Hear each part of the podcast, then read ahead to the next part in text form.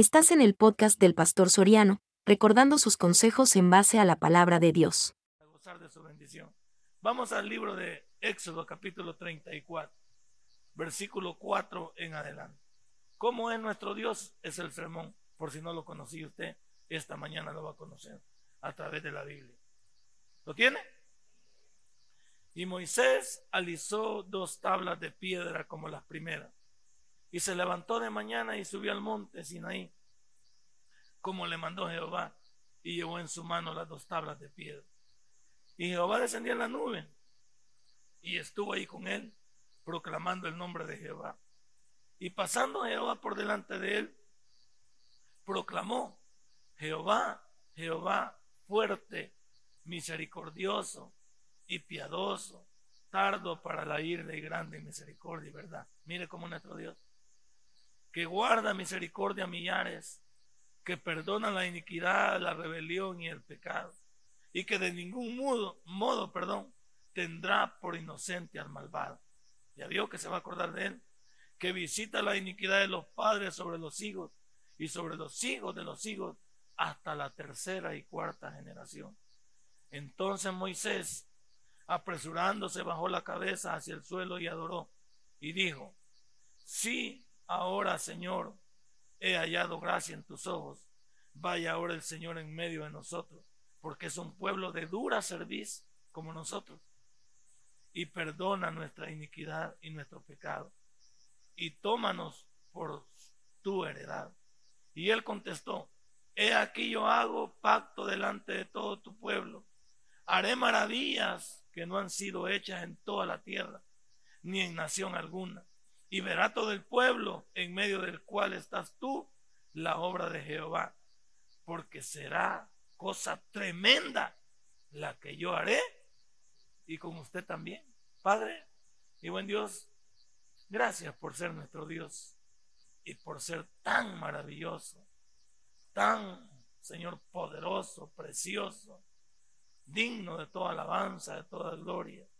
Tú eres, Señor, Jehová, Jiré, el proveedor. Tú eres el Jehová, Nisi. Tú eres nuestra bandera. Tú eres el Jehová Rafa. Tú eres nuestro sanador. Tú eres, Señor, el Olán. Tú eres el eterno, Señor. Tú eres el grande, el poderoso en batalla, el omnipotente, el omnisciente, el omnipresente.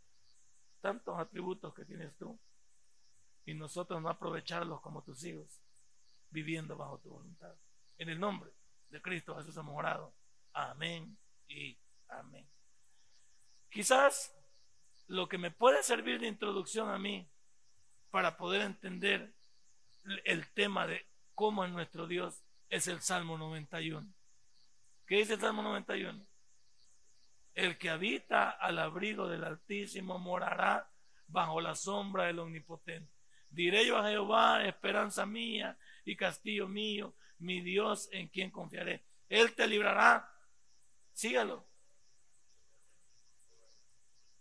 Imagínense. ¿Por qué nosotros, teniendo un salmo como este, que usted incluso lo deja en su casa abierto, según usted para que lo, lo vea el mañoso si entra a la casa, pero usted nunca se lo ha aprendido de memoria ni nunca lo ha leído? Si nosotros supiésemos lo que es el salmo significa para la vida de un creyente. Al decirme él, el que habita. Yo en esta mañana quiero comenzar con eso.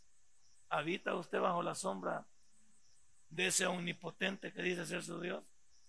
Y no me conteste a la ligera, porque muchos de nosotros hoy podemos decir que, hemos, que habitamos a la sombra de Él, pero no hemos andado bajo esa sombra. Hemos andado bajo otra sombra o bajo el sol inclemente.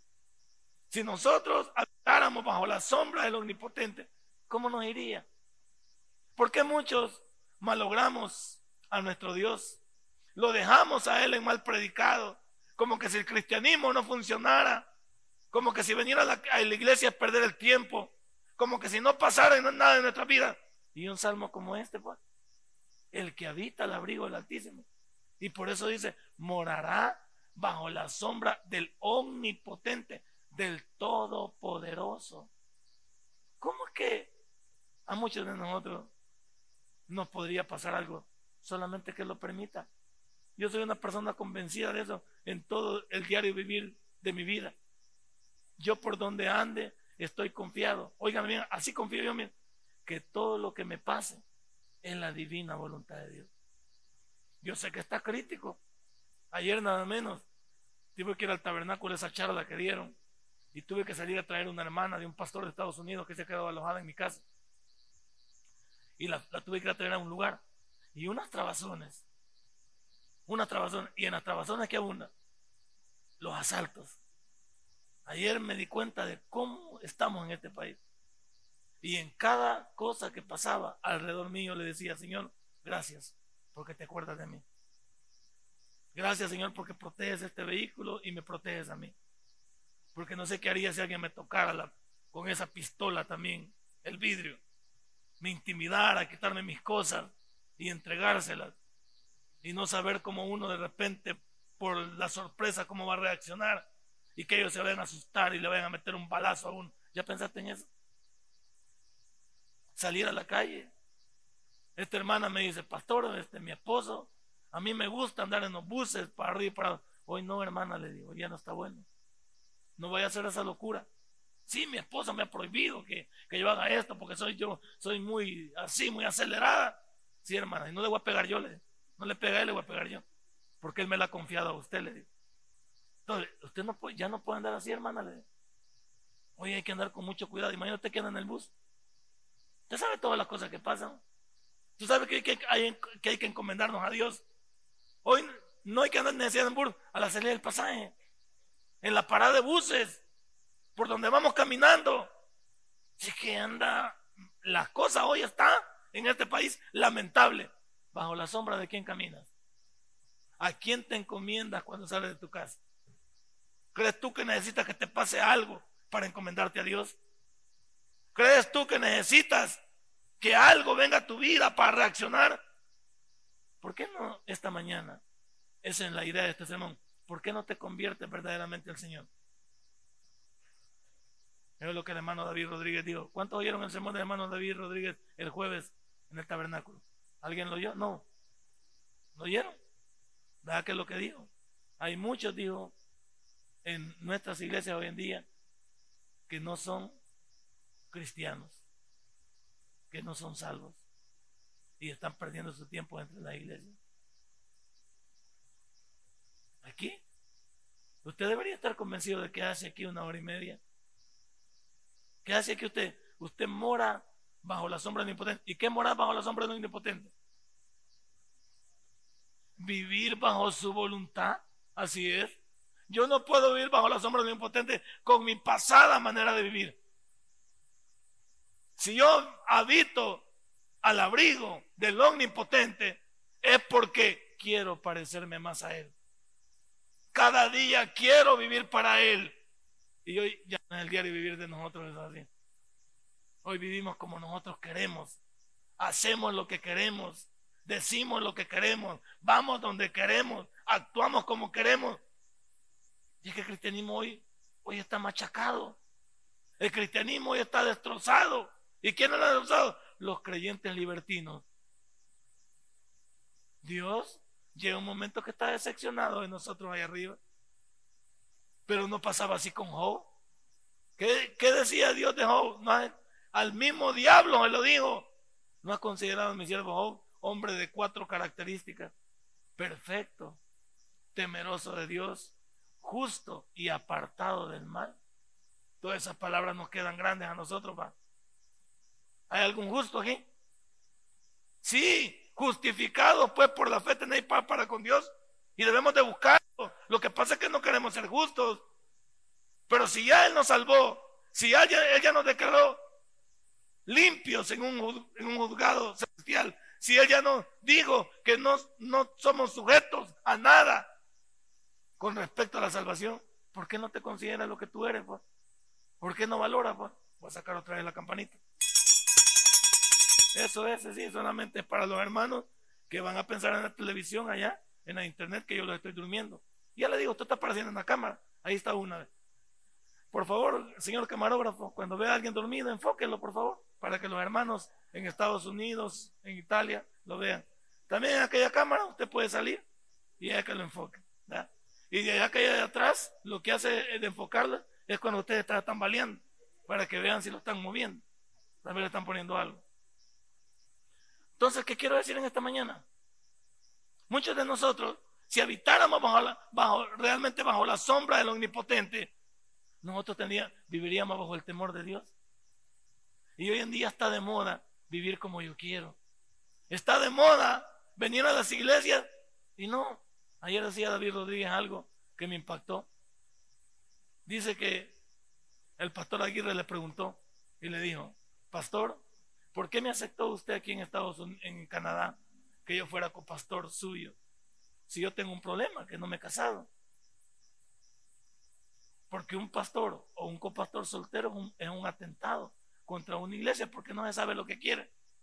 Y le dice que le dijo el, pastor eh, David Rodríguez Aguirre. Bueno, le digo, una de las cosas que me gustaría de una persona que trabaje al lado, al lado mío es que en primer lugar sea honesta y leal con Dios. Si tú nunca das nada de qué hablar en esta iglesia, respetas a las personas y amas a Dios, yo no tengo problema contigo. Y dice que le dijo, a la primera que hagas, a esa, te vas. Es que así es. El hombre está ubicado bien. Mientras ames a Dios, respetes a Dios y te respetes a ti mismo y a los demás, estamos bien. ¿Usted hace eso durante la semana? ¿Piensa usted como hijo de Dios que donde quiera que ande, si tiene un matrimonio, debe respetar a su pareja? Y a mí me da risa en esos comerciales del, del VIH aquí en nuestro país. Se está haciendo una inversión en, los infectados de, de SIDA en este país, lo cual es loable porque son personas enfermas, pero óigame, ¿para qué salir a la calle con pancartas a demandar si lo que tenían que hacer ellos es ser leales a la familia? Pero están enfermos y siguen de pícaros con otras. Siguen haciendo desorden. No se quieren ni a ellos mismos. Si alguien está en problemas, ¿qué debe hacer? Venga Dios. Venga Dios para que lo cambie. Usted habita bajo la sombra del impotente. Y por eso dice, diré yo a Jehová, esperanza mía y castillo mío. El punto es, ¿cómo le puede usted dirigir palabra a Dios si usted no tiene boca con que hacerlo? Cuando uno va a pedir algo a alguien, uno sabe el momento justo que pedirlo y sabe qué tiene uno para ofrecer. ¿Usted tiene cara como de hablar con Dios? tiene cara de cómo entablar. ¿Por qué muchas veces no suceden milagros en nuestras vidas? Porque muchos de nosotros no estamos cuerdos. Porque no queremos intimar con Dios. ¿Cómo se comporta Dios con nosotros? Ahí dice, Él es misericordioso, Él es piadoso, Él está dispuesto a perdonarnos. Dios está lleno de todo eso. Si de Dios no pasa nada, todo el problema es del lado nuestro. Yo cada vez que predico siempre digo lo mismo. Ya todas las cosas que pasan en mi vida no es obra de Dios. Son nuestras decisiones las que están marcando nuestras vidas. La gente quiere dejarle todo a Dios. No le deje todo a Dios. Todos los días hay cosas que tú y yo podemos hacer. Pero no las hacemos. Ya no le estemos diciendo que Dios aquí, que Dios allá. ¿Qué estamos haciendo nosotros? Como nuestro Dios. Nuestro Dios es, pletórico. Nuestro Dios es lo máximo. Nuestro Dios es grandísimo. No, el concepto que yo tengo de Dios es otra onda. Yo como cada vez soy dogmático, porque yo soy, en mi predicación, soy visceral, digo lo mismo. Si estuviéramos convencidos que el infierno existe, deberíamos de sentir que nos quemamos en esa silla con lo que estamos haciendo. Y si debiéramos de, y si supiéramos que existe un Dios que nos está esperando en el cielo, un lugar precioso, la pregunta es, ¿cómo vamos a llegar allá? Viviendo como vivimos. Y lo dijo David lo diga el jueves. Hay muchos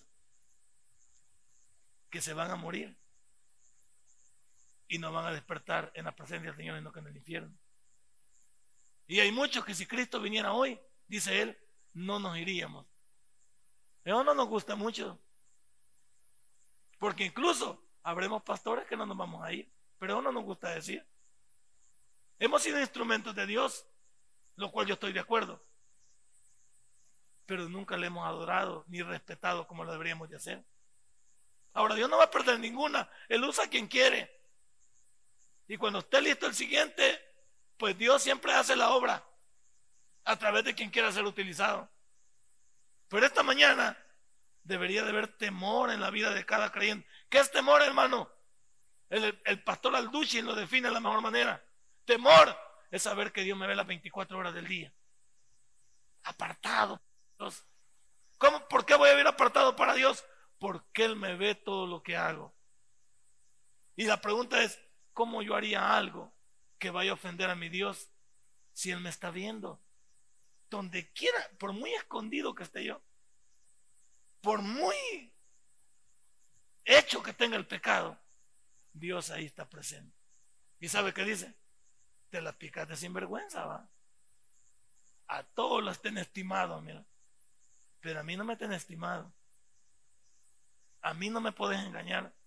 Y ahí es donde debe, donde debe existir en cada uno de nosotros el sentimiento de la, de la vergüenza. Oiga, hermano, hoy cuando uno hace algo, a mí me da pena, fíjate. Yo cuando hago algo que no está bien, yo le digo, Señor, perdóname. Y me siento mal. ¿Y sabe qué pienso? Menos mal que los hermanos no saben. Cuando digo una mala palabra, no me siento orgulloso ni se me chispoteó o, ya, así. De, no, un cristiano ya no debe usar palabras soeces y como que sin nada. Un cristiano ya no debe andar buscando fregar la mujer del prójimo. Y digo eso, David lo diga ayer, ¿te acuerdas? Que en las iglesias llegamos a, a destrozar la familia, a buscar mujeres, a buscar maridos. Y dice, no se vale, no se vale. ¿Por qué? Porque somos hijos de Dios y yo, tengo, y yo soy más, más, loco, digo yo. Para pecar. ¿Por qué no peco abiertamente en el mundo y ya nadie me ve nada? Ahí agarro la vieja que quiera, me voy para el motel que quiera, hago mi desorden, pero me quito el hábito. Me quito todo.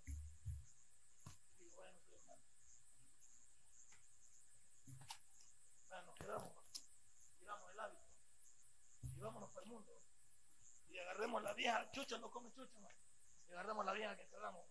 ¿Por qué tenemos que venir a agarrarla aquí adentro? ¿Por qué tengo que agarrar a la mujer de ellos? La hija de ella. Yo tengo que venir a destrozar aquí, a hacer daño. Si en el mundo podíamos hacer daño y nadie nos dice nada. Allá puede ser bolo, usted no paga nada. Puede ser drogadicto y no paga nada. Puede ser adulto y no paga nada. ¿Por qué tenemos que venir a la iglesia? Y eso es lo que ya no hay en nuestras iglesias ya no hay temor de Dios. Porque venimos y deshacemos y vivimos como queremos. Yo diría, yo, me, yo soy convencido de eso. El día que yo decida hacer algo, me quito el hábito y digo, señores, ya no voy a ser pastor de ustedes. Hasta aquí nomás llegamos. Ahorita voy a agarrar zumba. Voy a agarrar una y no me vayan a meter en mi vida. Ya les digo que estoy renunciando. Como yo, y, y mi renuncia con quién la entiendo, no es con ustedes, con Dios. Yo le digo, Señor, ahorita voy con todo a hacerme daño, hacerme pedazos, todo lo que caiga, de lagartija para arriba, agarramos lo que sea. No hay problema. Vamos a hacernos pedazos. Pero ¿por qué hacerlo en la casa de Dios? Yo soy un convencido de eso. Soy un convencido de por qué ser cristianos nacidos de nuevo y tenemos que hacerle daño al mismo pueblo. Ahí es donde llevamos carga. ¿Por qué?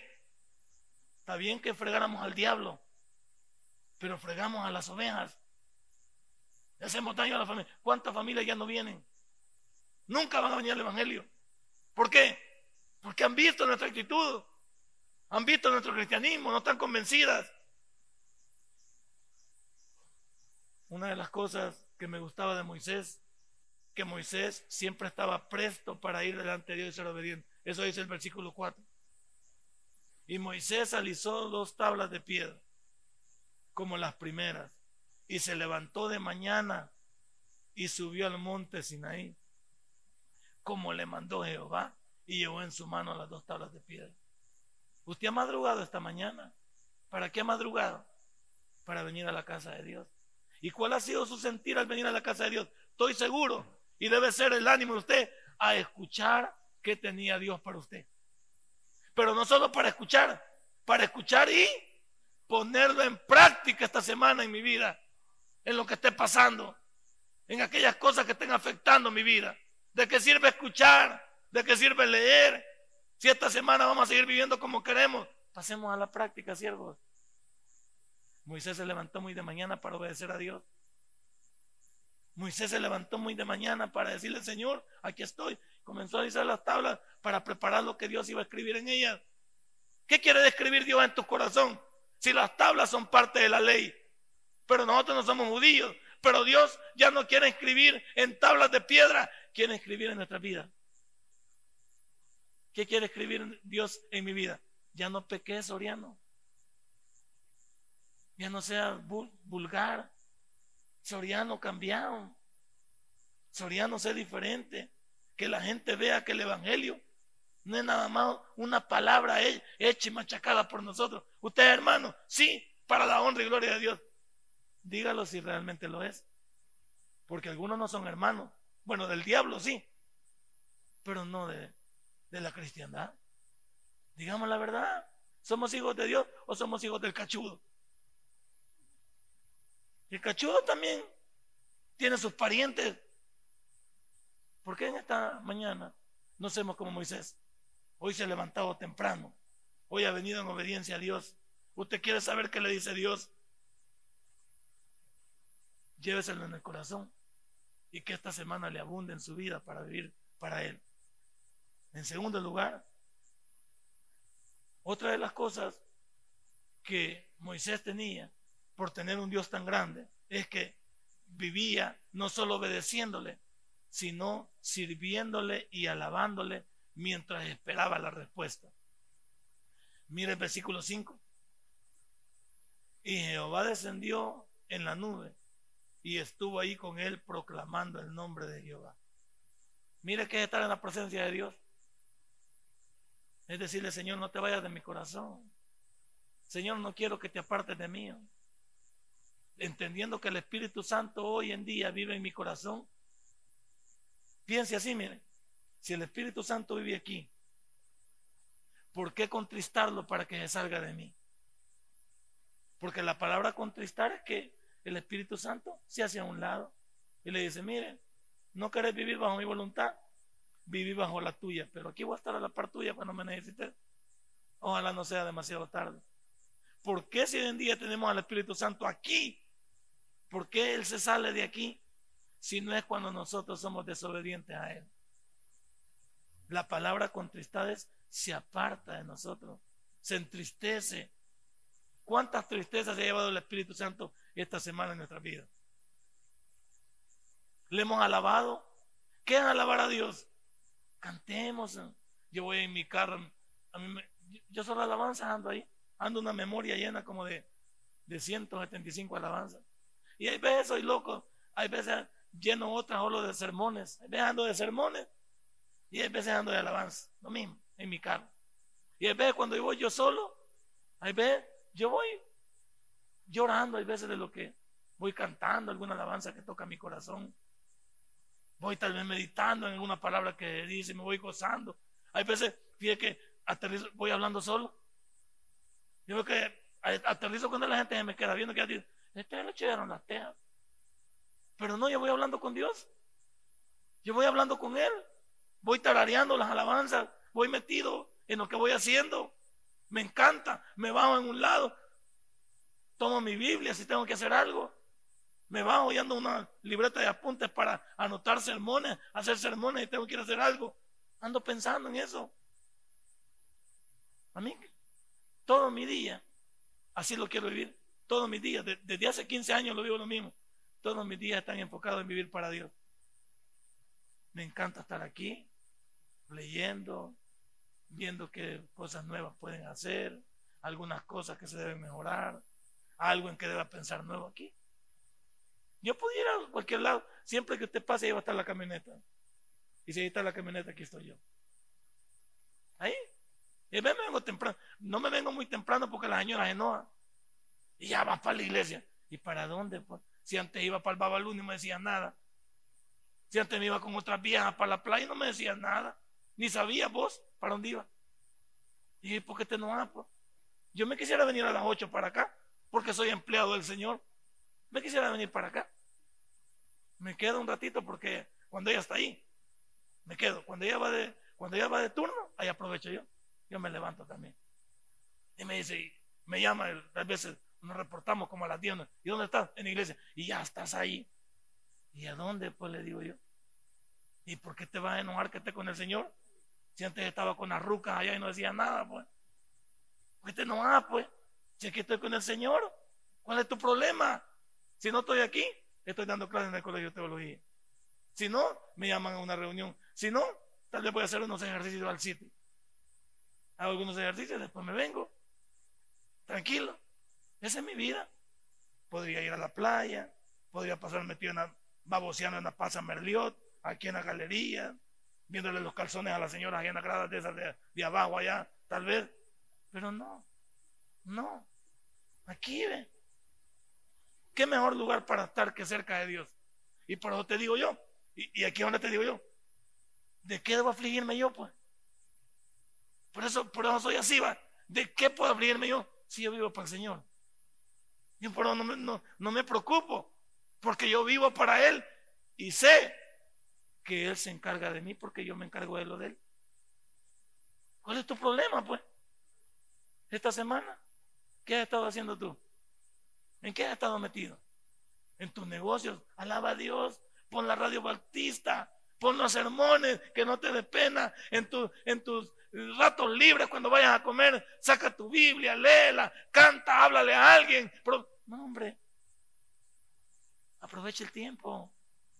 Ve donde un familiar, háblale de Cristo, invítalo, y dile que si no puede venir hasta acá, dile que hay una iglesia cerca del tabernáculo, promueve lo que se congrega, que vaya, haz la obra. Moisés estaba listo para alabar a Dios. Allá en el versículo 5. Y Jehová descendió en la nube y estuvo ahí con él, proclamando el nombre de Dios. Qué lindo, qué lindo estar en intimidad de Dios, ¿Qué te puede pasar al lado de Dios? ¿Qué te puede pasar? Si ya te dije la palabra mágica, te va a pasar lo que Dios quiera que te pase. Incluso yo voy tan seguro en la calle que si algo me pasa físicamente, Dios no lo quiera, yo me quisiera quedar más tiempo aquí si algo me pasara, en la voluntad de Dios. No hemos perdido nada, hermanos. Si me voy para el cielo, me voy a vivir con Él. Y ustedes tienen que seguir adelante. La vida sigue y tenemos que alabar a Dios y darle gracias a Él. No hemos perdido nada. Ese es, el sentimiento de qué? De que sabemos que no quisiéramos quedar aquí. Pero Dios tiene los planes para hacernos. Y por eso a mis 54 años quisiera seguir haciendo lo mismo. Imagínate, desde los 39 estoy haciendo esto. Si a los 39 perdí toda mi vida en el mundo y vine al Señor, pues quiero darle siquiera el chupón bien dado. Porque no le traje la vida al Señor ya, le traje el chupón. Pero quiero darle las últimas gotitas, quiero dárselas bien. Como cuando usted agarra la naranja y dice, todavía tiene, ¿se que le dice? Todavía tiene y la aprieta, ¿va? Y saca ahí. Eso. Yo quisiera darle a Dios lo último y bien dado. Pero ¿cuántos, ¿cuántos de ustedes tienen jugo y no se lo quieren dar al Señor? Muchos de ustedes tienen jugo. Descambio su vida por la mía. ¿Cuántos años tiene usted? ¿Quiere los míos? Se los doy y me da los suyos. Sería un genio yo. Sería otra cosa. Bendito sea Dios. Hay que alabar. Moisés estaba con Dios ahí, mire. Qué chivo de haber sido. A mí la vida de Moisés me encanta, pues. Porque era una vida bajo la voluntad de Dios. Intimaba con Él. Pocos hombres en la Biblia vemos cerrados bajo la presencia de Dios. Por eso Moisés era como era, va. Moisés era un tipo que, que nunca se abatió. Y el premio que Dios le dio, va. Nunca se murió aquí físicamente. Dios se lo llevó. Porque le digo, yo te voy a llevar, pues. Y te voy a matar, pero ¿qué es que Dios me mate a mí? Que me mate Dios sería lo más lindo, ¿sí o no? solo se lo llevó de la manita. Han sido los únicos, uno de los tres hombres que no vio la muerte. Enoch, Elías y él. ¿Qué tal si usted no añora con que Dios lo encuentre vivo cuando, cuando Él venga por su iglesia? Sería lo más chivo, ¿va? Que en un momento fuéramos tan hey, el privilegio del apóstol Pablo me lo gané yo.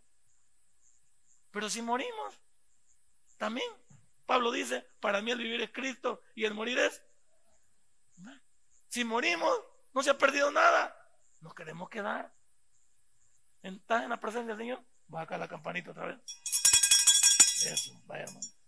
Yo estoy bien, yo creo que con lo que lo estoy viendo bien emocionado que estamos, creo que algunos hasta, ah, pues sí, yo estoy dormido con el Señor, está bien. Unos hermanos ya creo que van de cabeza. Métase en la presencia del Señor. Hey, hermano, viva en la presencia del Señor. Tómeselo. Mire, como le dije, ármese de cánticos, lectura bíblica, ármese de predicaciones. Vive en un ambiente, para algunos es difícil en sus trabajos, porque hay mucha gente que les, que les influye con lo que está alrededor. Pero usted haga su propio show. Lleve sus propios audífonos y se los permiten. Haga su propio estilo de vida. Intime con el Señor. No tenemos un Dios grande, pues. Y mire la tercera parte. Cuando aparezca Dios en su vida en pleno, aproveche su presencia. Mire el versículo 6. Y pasando Jehová por delante de él, proclamó, Jehová, Jehová, fuerte, misericordioso y piadoso, tardo para la ira y grande misericordia y verdad. ¿Por qué no aprovechamos todo lo que, lo que Dios tiene para nosotros? Pero no juegue con su cristianismo. Aplique su fe a todo lo que Dios tiene aquí en este versículo pero en beneficio nuestro, sin ser aprovechado o ser libertino. Él es misericordioso, sí, para todo lo que usted necesite. Él es piadoso igual.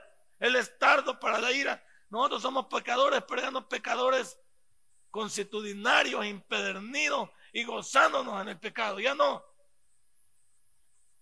Hay algunos que todavía se gozan en la pasada manera de vivir. Hermano William me preguntaba esta semana, me decía, si según de Corintios es una verdad, ¿por qué tenemos que gozarnos en el pecado? Es cierto, ¿no? Si según de Corintios dice que el que está en Cristo, nueva criatura es.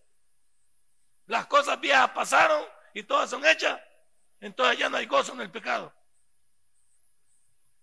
El que sigue en el pecado y cree que es cristiano, yo diría que es un sinvergüenza, incluyéndome a mí. Si, todavía no gozamos en el pecado y seguimos en el pecado y seguimos planeando el pecado, somos sinvergüenza. ¿Por qué? Porque somos nueva creación y las cosas viejas han pasado y todas deberían ser hechas nuevas. ¿Qué es las cosas hechas nuevas? Que cada día me propongo ser diferente. No soy perfecto ni santulón. Soy diferente. Yo no quiero ser eh, como llama, carismático, emocionalista. ¿Cuándo dicen amén? ¿Cuándo, No, no, no. Levante las manos, aplauda, diga amén. Si lo que está diciendo también le compete a usted como hijo de Dios. No, no, no debemos de, somos nueva creación. ¿Cómo podemos ser lo mismo? Si aquí, mira el versículo 6, y pasando Jehová por delante de él proclamó, Jehová, Jehová, fuerte, misericordioso y piadoso, tardo para la ira y grande misericordia y verdad. Dios es lo máximo. No hay nada como Él. Y mire el versículo 6. 5 y 6, sí. Mire el 6. El 7 va. Que guarda misericordia a millares, que perdona la iniquidad, la rebelión y el pecado, y que en ningún modo tendrá por inocente al malvado. Vaya, pues, ahí subrayelo. Ese subrayelo y que por ningún modo tendrá por inocente al malvado. ¿Qué dice Dios? Hay diferencia entre el cristiano que quiere vivir para Cristo y el cristiano que quiere vivir como le da la gana. El cristiano que vive como le da la gana es cristiano solo para él, pero no ha nacido de nuevo. Y las iglesias en nuestras iglesias, especialmente bautistas, ya no se predica esto. Hemos aprendido hacer una, una, una red de sinvergüenza, una red de personas que no creemos en esto. Pero, ¿de dónde viene? Muchas veces viene de nosotros mismos, los líderes religiosos. Muchas veces viene de mismo. Y cuando nos viene, y cuando nos viene la retribución a lo que estamos haciendo, o sea, el pago, y ahí nos ponemos sentimentales. Señor y Dios, no. La Biblia dice que todo lo que sembramos, aquí lo vamos a pagar. Hay tal cosa que de aquí nos vamos burlando de Dios. Aquí pagamos las cuentas. Aquí vamos, a, vamos a, saber quién es Dios. Porque si alguien se fuera burlándose de Dios, Él no es Dios. Por eso tiene efecto, según de Corintios 5, 17. Pero aquí también lo pone. Y de ningún modo tendrá por inocente el malvado, que visita la iniquidad de los padres sobre los hijos y sobre los hijos de los hijos hasta la tercera y cuarta generación. ¿Cuánto es eso? ¿Cuánto es una generación? ¿Cuánto es una generación? Estamos fregados, va. A saber, hermano, no le digo. No sabemos. ¿Cuánto es una generación? ¿Ah? ¿Manda? No, 20 años estamos hablando. Estamos hablando de 80 años. Imagínense. Imagínense. ¿Y usted y yo? Porque las edades hoy Acuérdese que la edad se acortó, pues. Usted se ha preguntado por qué la gente vivía más antes. Porque el mundo no estaba contaminado como está hoy. Yo le decía a mi esposa, mi esposa me decía ayer, vaya, mira, digo, ese problema de cáncer de mama, hoy está muriendo tanta mujer con cáncer de mama. Y me dice ella, sí, pero es que antes no se había descubierto eso, ni se había hecho mucha promoción a eso. Sí, le digo, pero es que no moría tanta gente de eso hay algo que está pasando para que las mujeres cada día estén más contaminadas de eso. Algo hay en la vida, algo hay en el ambiente, algo hay en toda la estructura ósea del, ser humano de hoy que está bien poroso, pues. Porque antes no, y no la gente vivía más, pues.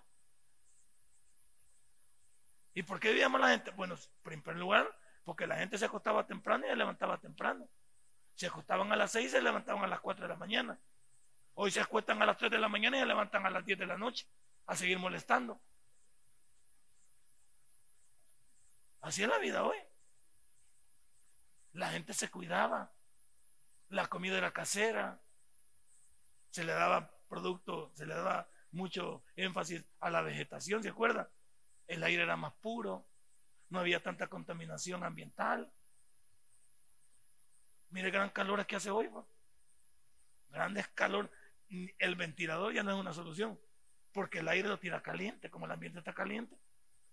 El ventilador ofende. Ahora hay que poner nada más a alguien a que te, esté soplando agüita. Para que te la tire de más o menos.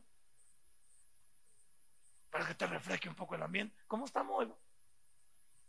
Estamos fregados. ¿Y por qué la vida está fregada? Porque el hombre se ha fregado la vida. Dios no, no ha quemado el ambiente, no ha fregado el ambiente, el hombre lo ha fregado. Nuestro Dios es maravilloso, Él guarda misericordia millares, perdona la iniquidad, la rebelión y el pecado, pero también de ningún modo tendrá por inocente al malvado. Si usted es malvado, si usted en esta mañana, si, perdón, lo voy a cambiar, si en esta mañana hay, un, hay algún malvado aquí, incluyéndome a mí, cambiemos el estilo de vida. Si en esta mañana hay algún malvado aquí, incluyéndome a mí, cambiemos de estilo de vida. ¿Qué? ¿Chacón está hablando qué? No, no estamos hablando de vos, Chacón. Estamos hablando si hay alguno aquí. Estamos diciendo en específico. Habrá, tenemos que cambiar. No podemos ser los mismos. Somos cristianos, demostrémoslo con un testimonio no hay mejor manera de demostrar si ha nacido de nuevo si no es a través de un testimonio. Nunca pierda la reverencia a Dios. Mire el versículo 8. Entonces Moisés, apresurándose, bajó la cabeza hacia el suelo y adoró. nunca pierda la reverencia ante Dios. ¿Quién es Él? No se dirija a Él, hombre, como. Hay veces, yo creo que somos demasiado tocos al decir el carpintero, el colocho. No, hombre, digamos que Él es mi Salvador, hombre. Él es mi Señor. Por eso creo que, por eso creo que la sociedad ha fracasado. Porque quiere intimar con Dios, pero intimar con Dios no es faltarle respeto. Usted no me puede ir a mí. ¿Qué pasó, Ruco? Mi hijo. Le rompo la cara, pues. Que no me va a decir a mí así. No me va a decir, buenos días, papá. Yo soy, soy su papá, pero no soy su, su pana o qué. O soy su fantoche. Me debe respetar a mí, pues. O eso que, ¿se ha fijado yo que le sirvan a Utata? ¿Y que, o chucho yo qué? ¿Qué onda? ¿Qué onda con vos? Yo, ¿y tu tata? Les hablo. Moisés, ¿qué? Mira, yo no estoy hablando, no me grites así para comenzar y te quiero aquí presente. Yo no hablo con fantasmas. Vaya y venga aquí enfrente. Le voy a decir que estoy pensando. Pero como hoy, ¿verdad? ¿Qué nos ha hecho la sociedad? Que tenemos que ser amigos de nuestros hijos.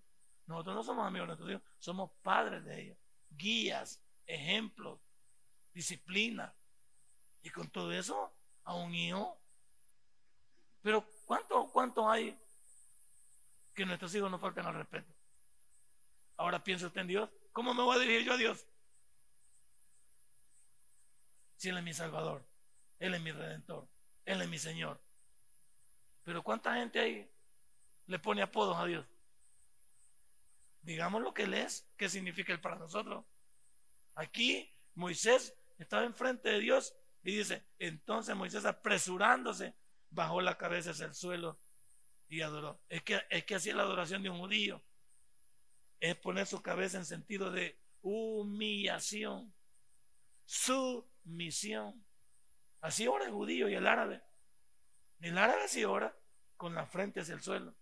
Ay, hoy le decimos a los bautistas que nos hinquemos, dice que se van a fregar el pantalón, que las rodillas no les duelen. Que vi una hermana que ya me tenía chino con eso. Que hermana le digo, doble su rodilla. Es que mis rodillas no me sirven. Y usted cree que cuando las doble delante de Dios no se las puede arreglar él. ¿Que no está adorando a Dios, pues? está adorando a cualquiera. No le digo que, que las doble delante del pastor Soriano. Les digo que las doble delante de Dios. Que Dios no ve sus rodillas que están fregadas y se las puede enderezar. ¿Por qué limitamos a Dios? Pues? ¿Por qué no nos humillamos a Él? Pues. Pero delante de cualquier gente y nos humillamos, ¿se Ahí andamos delante de la gente haciendo, haciéndole el, el mingo mingo. ¿Por qué no? Le hacemos el mingo mingo a Dios como Él se merece.